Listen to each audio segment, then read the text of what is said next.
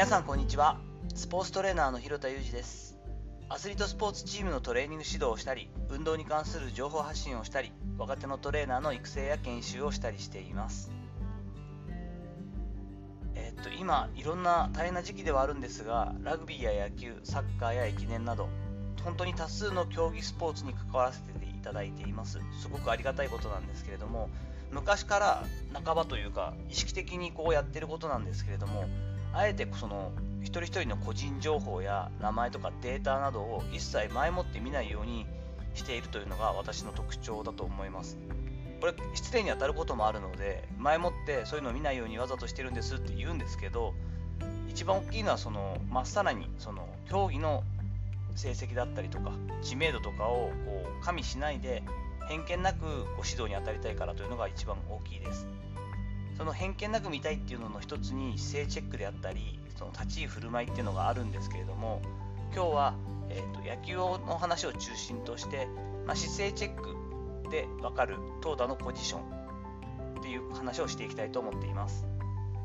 トレーニングにおいて私の一番の得意分野というか専門スポーツはやはり野球ではないかなと思っています。自分自身も物心がついた時からボールを握りバットを振りプロ野球選手を夢見てきたところもありますし父親が著名な選手だったプロ野球選手だったこともあり小さい時から、えーと、連れてかれた野球場であったりとか東京ロッテオリオンズの鹿児島キャンプであったりとか川崎球場であったりとか、えー、本当にたくさんの野球の現場を見てきました。そんな幼少期から小学校中学校高校で大学の途中までの学生時代はずっと野球漬けでしたし留学アメリカに留学してからのアメリカの大学チームメジャーリーグベースボール参加の、まマイナーリーグってやつですね、トリプル A のチーム、そして日本のプロ野球にご縁をいただいて7年間、千葉ロッテというチームで現場指導してきたので、野球の選手を本当にたくさん見てきました。そのおかげでしょうか、初対面の人でも野球選手はほぼ100%分かります。また現役選手に関しては、左右どちら投げでどちら打ちか、ポジションは大体どこかといった部分も8割くらいの確率で当てられるようになりました。典型的な変則性スポーツである競技特性っていうのがあるので、まあ、変則性ってこう右でずっと投げ続けるとか左打席に立ち続けるとかねあるので肩の高さやその体側体の横のこの縮み具合とか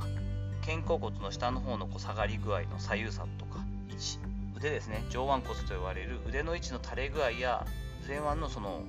海外っていうんですけどこう肘がちょっと伸びちゃってたりとかこう開いちゃってるパターンとか重心のかけ方や足首の使い方なんだと思うんですが左脳レベルでしっかり総合的に判断はしていると思うんですが感覚としてはもう右脳でパッと判断しているので自覚はほとんどありません。自分の調子がいいとなんとなくその立っていて歩いてて話しているだけでその選手が打撃をしたり投げたりしている映像が見えるようなイメージが湧いてきます。その後実際の動きを見させてもらうとイメージとの誤差がほとんどなかったりします。3月までは指導する予定の野球のクラブチームがあるんですけれども新人選手のトレーニング指導を今担当させていただいています。もちろん5人かな？いるんだけど全くこう名前とか顔とかを一致させずに聞きもしないのでグラウンドこう行って「こんにちは」って挨拶したら名前をこう言ってくれてこっちもえー、っと右投げ右打ちの内野手サードとかあファーストもやってるんだ。そうかそうか。だったりとか、左ピッチャーなんだよね。で、これ、あ、そっか、マックス今までで球のスピードあんま出ない方マックスは136キロぐらいとか言って、いや、本当に136ジャストです。怖い、それデータとかに載ってませんよね。いや、データ見てないしっていうような話をおつかみでしたりというか、確認しながらやったりしています。まあ、今、ラグビーがメインで見ていますけれども、ラグビーに関しては、やはりこう、あ体が大きくて太くて首もこうかこういう感じで耳もこんな感じになってるからフロントローと言われているこうスクラムの前列の選手かなとか体格的に見たらバックローフォワードはフォワードなのかなとかあこの子は多分スタンドオフだなとかっていうのはなんとなく当たりはつきますけれどもそこまで分かんないですよね。コンタクトスポーツのだろうなというところの程度の推察になるので、まあ、不思議だなと思ったりします。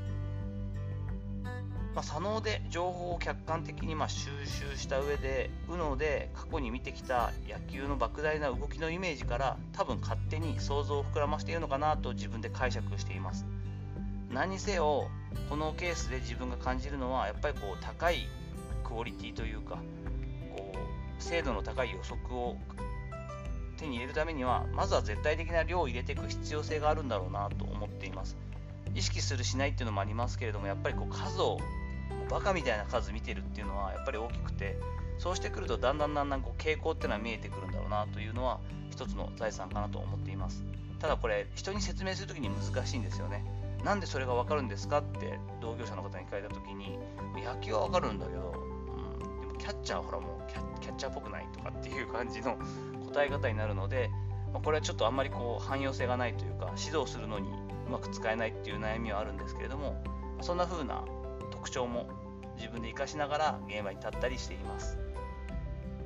さていかがだったでしょうか？取り留めのない話のパターンではありますが本日は姿勢や立ち振る舞いを見れば野球選手の投打とポジションが見える話からまあ莫大な量を質に転化させていくの大事だよねといったような結論でお話をさせていただきました。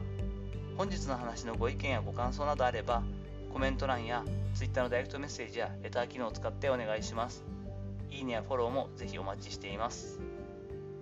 本日も最後までお聴きいただきありがとうございました。この後も充実した時間をお過ごしください。それではまたお会いしましょう。広田裕二でした。